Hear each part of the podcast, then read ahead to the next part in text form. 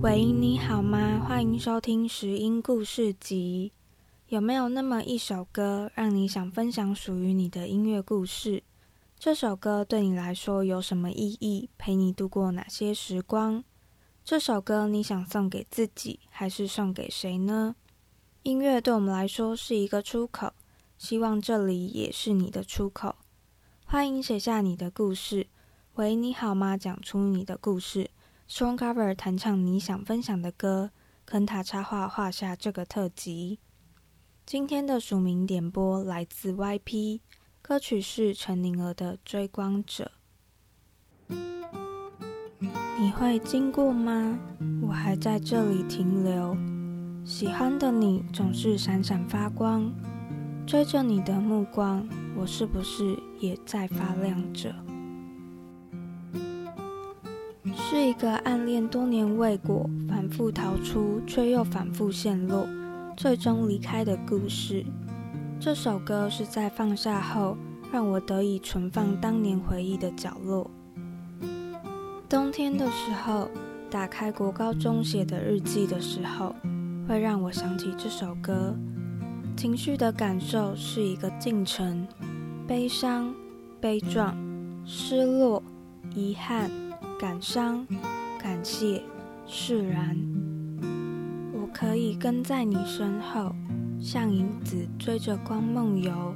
我可以等在这路口，不管你会不会经过，最使我产生共鸣。好，非常谢谢这首来自 YP 的点播。不知道大家有没有听过这首歌？因为我对这首歌超有印象的，就是好像是我高中的那时候嘛，超红，就是《夏至未至》这部剧的主题曲。这首歌就是青春独有的天真嘛，那时候还不知道悲欢离合，以为流金般的岁月灿烂都可以因为爱而永恒。这部剧就是改编自《小时代》的作者郭敬明，不知道大家有没有看过《小时代》？那时候也超喜欢。大家如果有机会的话，蛮推大家可以去看《小时代》跟《夏至未至》这两部剧的。我刚好都有看过。那《追光者》这首歌作为《夏至未至》的主题曲，可以说是为里面其中一个角色打造的。这个角色纯净又温暖，他的爱就像。信仰般坚定地为对方守候着。那不知道点这首歌的你，是不是也为那一份爱坚守了很久，然后等候了很久？是不是有时候很累，但还是不忍心离开呢？大家可以看到，我们资讯栏都会放这首歌的 YouTube 连接。那这次我们放的连接是一个 Live 的系列。那为什么选择放这个 Live 的系列呢？因为大家可能平常听到的都是。电视剧那个版本很虐心感觉的大弦乐编制，我自己觉得在这个版本里面听起来更温暖嘛，然后更有一种独特的静好的感觉，就很像这个情景下的这份爱，本来应该内心会很喧嚣，然后有很多的想要说的话，可是又隔出了一个很宁静的空间。希望大家也喜欢这个版本。好哇，那我们就来。聊聊投稿者提到的情绪进程的这个部分。投稿者有提到他的情绪进程是悲伤、悲壮、失落、遗憾、感伤、感谢、释然。我看到这边的时候，我就想说，可以把这个情绪进程写的感觉很完整吗？对，然后我马上就联想到我看过的一本书，叫《抚慰人心的五十二个关键词》。看这本书的时候，我我其实不是一次把它看完的，我是先知道它里面有这五十二个关键词，我可能在某一个时刻，然后我很想找一个情绪，找一个关键词来说明我当下的情绪，我就会去翻这本书，然后我可能就会翻到说，哦，我现在的情绪是什么？这些情绪带给我什么感觉？透过这些情绪跟感觉，我会去跟这些关键词核对吗？就是核对说，哦，原来我现在的想法跟，呃，这个关键词想要诠释的意义是可能一样的，可能有不一样的，可能我有认同的，可能我也有更多自己的想法。那今天就透过这个投稿者分享的情绪进程，然后也分享这本书对这些词的理解是怎么样，然后大家也可以想说，哦，哪些点说中了，然后哪些点还有更多的想法。好，那第一个关键词是悲伤。那可能因为翻译的问题，或者是这本书没有写到这个关键词，那我就会找其他的词替代。好，那我找的替代词是心碎。大家觉得悲伤跟心碎一样吗？为什么我会找心碎这个词替代？是因为我觉得悲伤就是心很痛的感觉吗？就是心碎掉了，就是那个伤有一个裂痕的感觉。然后我觉得这个心碎也就是有这个裂痕。他会先用一句话，然后来概括这个心碎。那他写的是紧密拥抱渴望的本质，拥抱失去的本质。大家觉得心碎是这样吗？那他又写说，心碎象征真心，对恋情的真心，对此生置业的真心，学习乐器的真心，想变得更慷慨宽宏的真心。心碎是爱情当中美丽的无助，象征精神上百感交集的断然放手。心碎自有占据时间的方式，有来也有去，美丽而磨人。那不知道听到这边，大家有没有觉得把心碎的那个感觉讲出来吗？我自己很喜欢心碎占据时间的方式。心碎就是有来也有去，它很美丽，但是它也很折磨人。那就是因为付出了真心，拥有那份真心，所以心才会痛，心才会有裂痕，才会有感觉。大家会觉得心碎就是很不堪，然后很不好的事情吗？因为我看到一句话，就有一种豁然开朗的感觉嘛。他说：“心碎是成熟的方式，但我们总把这个词用得像是事情出错了才会心碎，比如单恋。”梦碎，我们希望能避免心碎，让心碎像一条只要谨慎留意就能绕开的裂缝。我看到这里的时候，有一种恍然大悟嘛，对啊，为什么我们要觉得心碎好像是出了什么错？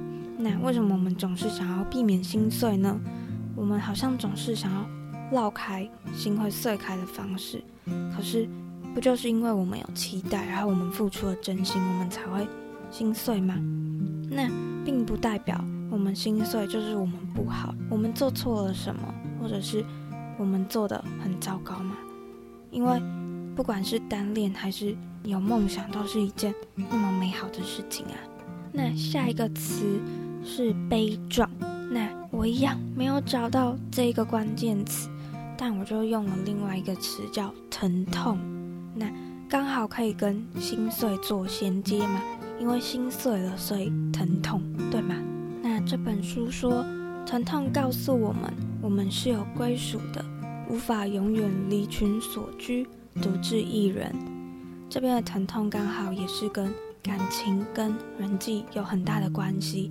疼痛也告诉我们说，我们就是因为渴望归属感，我们也是会渴望可以依赖别人。这本书还说，疼痛在叫我们痊愈，方式是把注意力不仅放在发痛的地方，还要放在发痛的方式。疼痛是一种警觉，是一种独特。疼痛是一个路口。我自己很喜欢这里，通常会想到疼痛就是这个伤口很很深嘛，然后很难受。可是哦，原来疼痛是在叫我们痊愈，诶。我当然会想说，哦，我的伤口要赶快好起来。可是我会觉得是我要让这个伤口好起来，而不是这个伤口在告诉我说我要好起来，对吗？就很酷诶。通常伤口就是它就是让我痛嘞，它还要它会告诉我我要痊愈吗？它不就是一直在那边刺痛着我吗？而且通常我们都是痛的时候。可能吃止痛药，或者是大家就会告诉我们说：“哦，不要去在意它，不要去碰它，然后不要去想它。”可是这里在说的是，我们要把这个注意力放在这个发痛的位置，然后我们还要感受它发痛的方式，它告诉我们，疼痛是一种警觉，要让我们去感受它，知道这个伤口很独特，你要去关注它。就我觉得这是一件很酷的事情，结合心碎跟疼痛这两个关键词，我就想到前阵子刚好跟我朋友在聊天，对，然后我们就聊到心痛这个感觉，不知道大家都有感受过心痛的感觉吗？因为我那个朋友那时候在问我说：“你有感受过就是真的心在痛的那种感觉吗？”对，然后我们两个都是有感受过的。对，因为我就问他说：“是不是心痛真的是物理上会有的那种痛？当你真的心很痛的时候，你是可以很真切感受到那个心痛是物理的痛，然后那个心是。”你真的可以感受到，它是你发自内心的那种疼痛，那种感觉真的很痛吗？可是可能每个人痛的方式跟每个人痛的感受又不太一样，可是你就会知道那个疼痛的伤口在那边。再拉回来刚刚那一句话的最后一段，就是疼痛是一个路口。嗯，不知道大家有没有仔细听我们的 slogan，就是我们也在想说。可能音乐故事的出口跟入口到底在哪里呢？那或许疼痛也是一个路口，可以让大家感受自己，然后找自己，找那个疼痛的由来，找那个痛到底是出自于什么。我还很喜欢这本书的一段话，就是疼痛是孤独的道路，没人能知道我们到底有多痛。但另一方面，我们皆有疼痛的可能，只是有可能知道别人有多痛。就像经历艰辛后才知道自己有多痛，就是像我刚刚说的，我不知道我们对心痛的疼痛的感觉是不是一样，方式是不是一样的。可是我们可能可以有一点点的共感，可能可以有一点点的感觉，知道原来对方也那么痛，原来我们经历了相似的事情，我们自己经历了，我们知道那个痛之后，我们才可以有那么一点点的可能感受到。原来对方也这么的痛。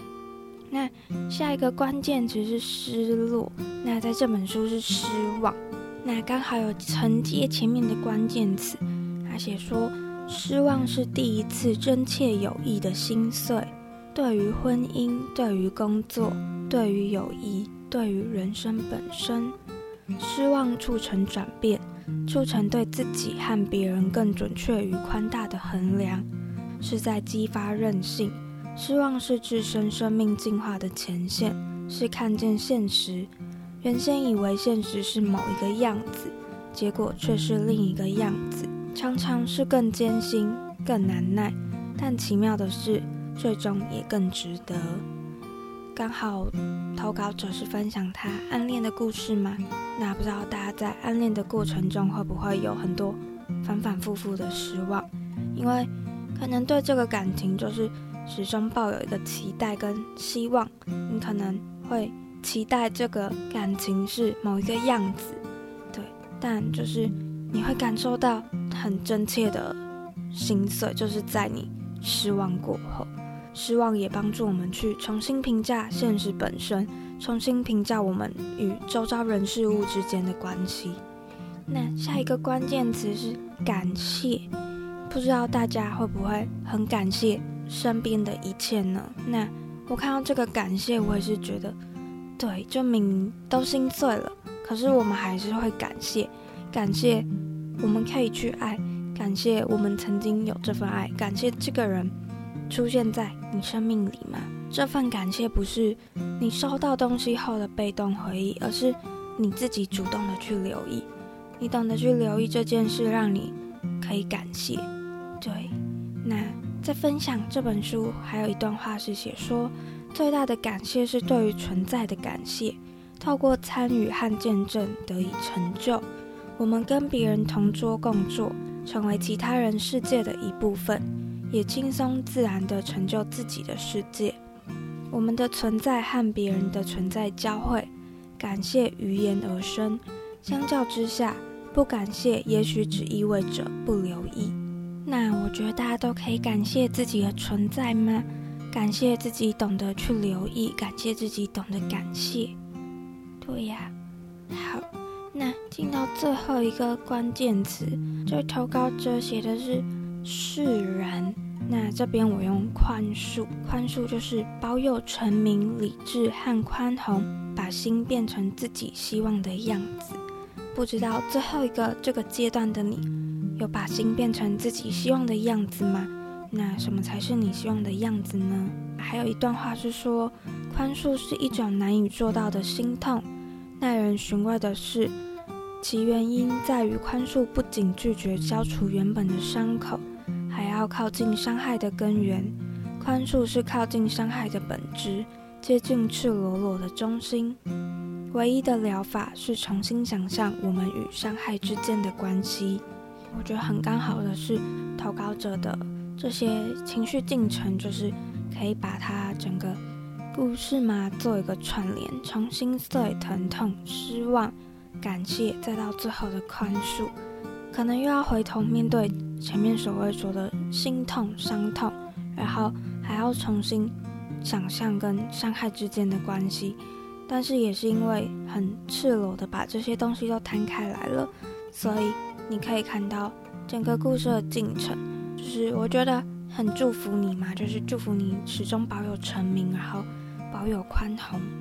那不知道大家有没有注意到，就是遗憾这个词，我一直在想说，因为这本书没有遗憾这个词，但是有后悔。然后我在想说，到底要不要用后悔来替代呢？可是我又觉得遗憾不等于后悔耶。那大家觉得遗憾等于后悔吗？遗憾跟后悔有什么不一样？不知道这位投稿者，你有遗憾？那你有后悔吗？因为，我自己的话，我会觉得，可能暗恋难免都会有遗憾嘛，但不一定会后悔啊。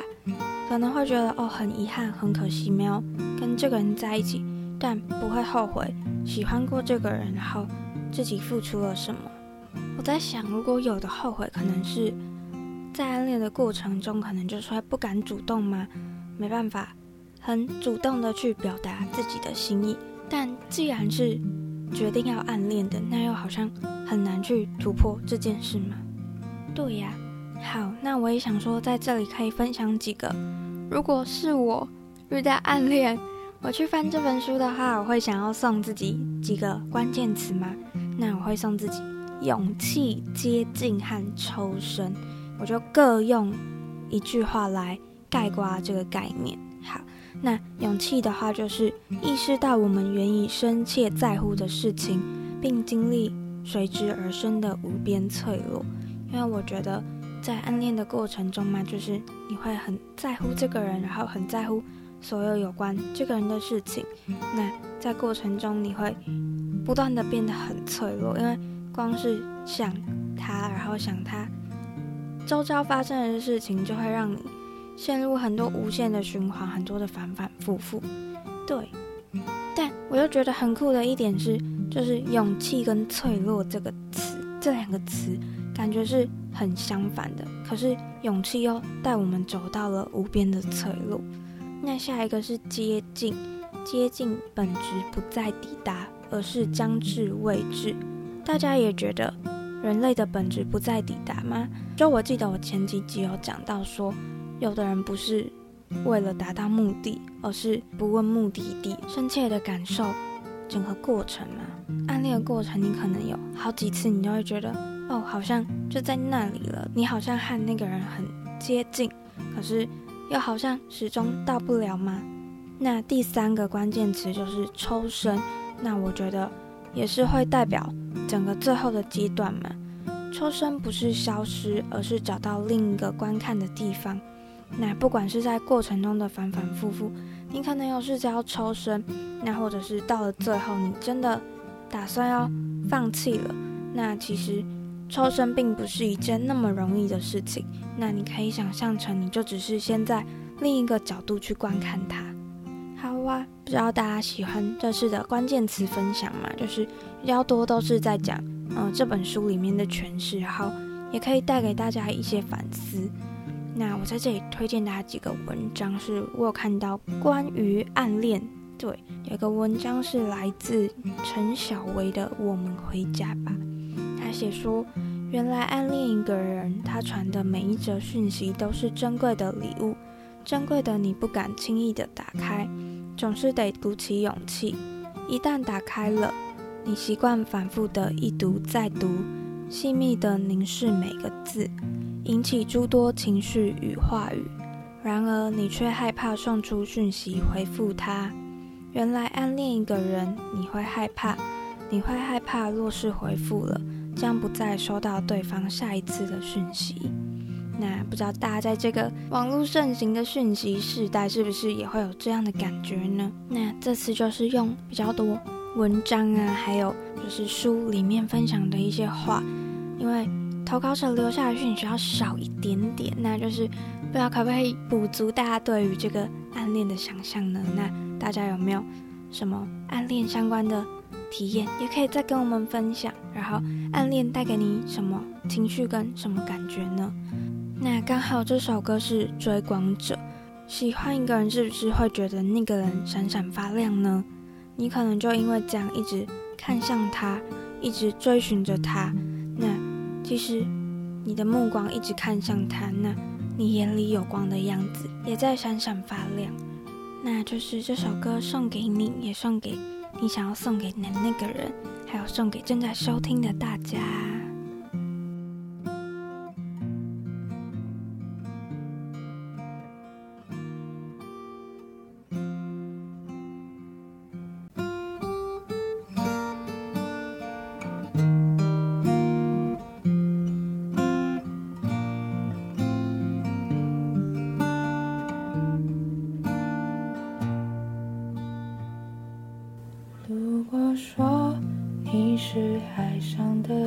火我是浪花的泡沫某一刻你的光照亮了我。如果说你是遥远的星河耀眼得让人想哭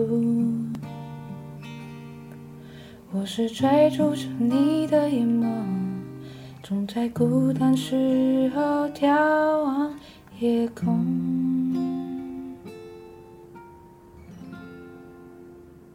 我可以跟在你身后，像影子追着光梦游。我可以等在这路口，不管你会不会经过。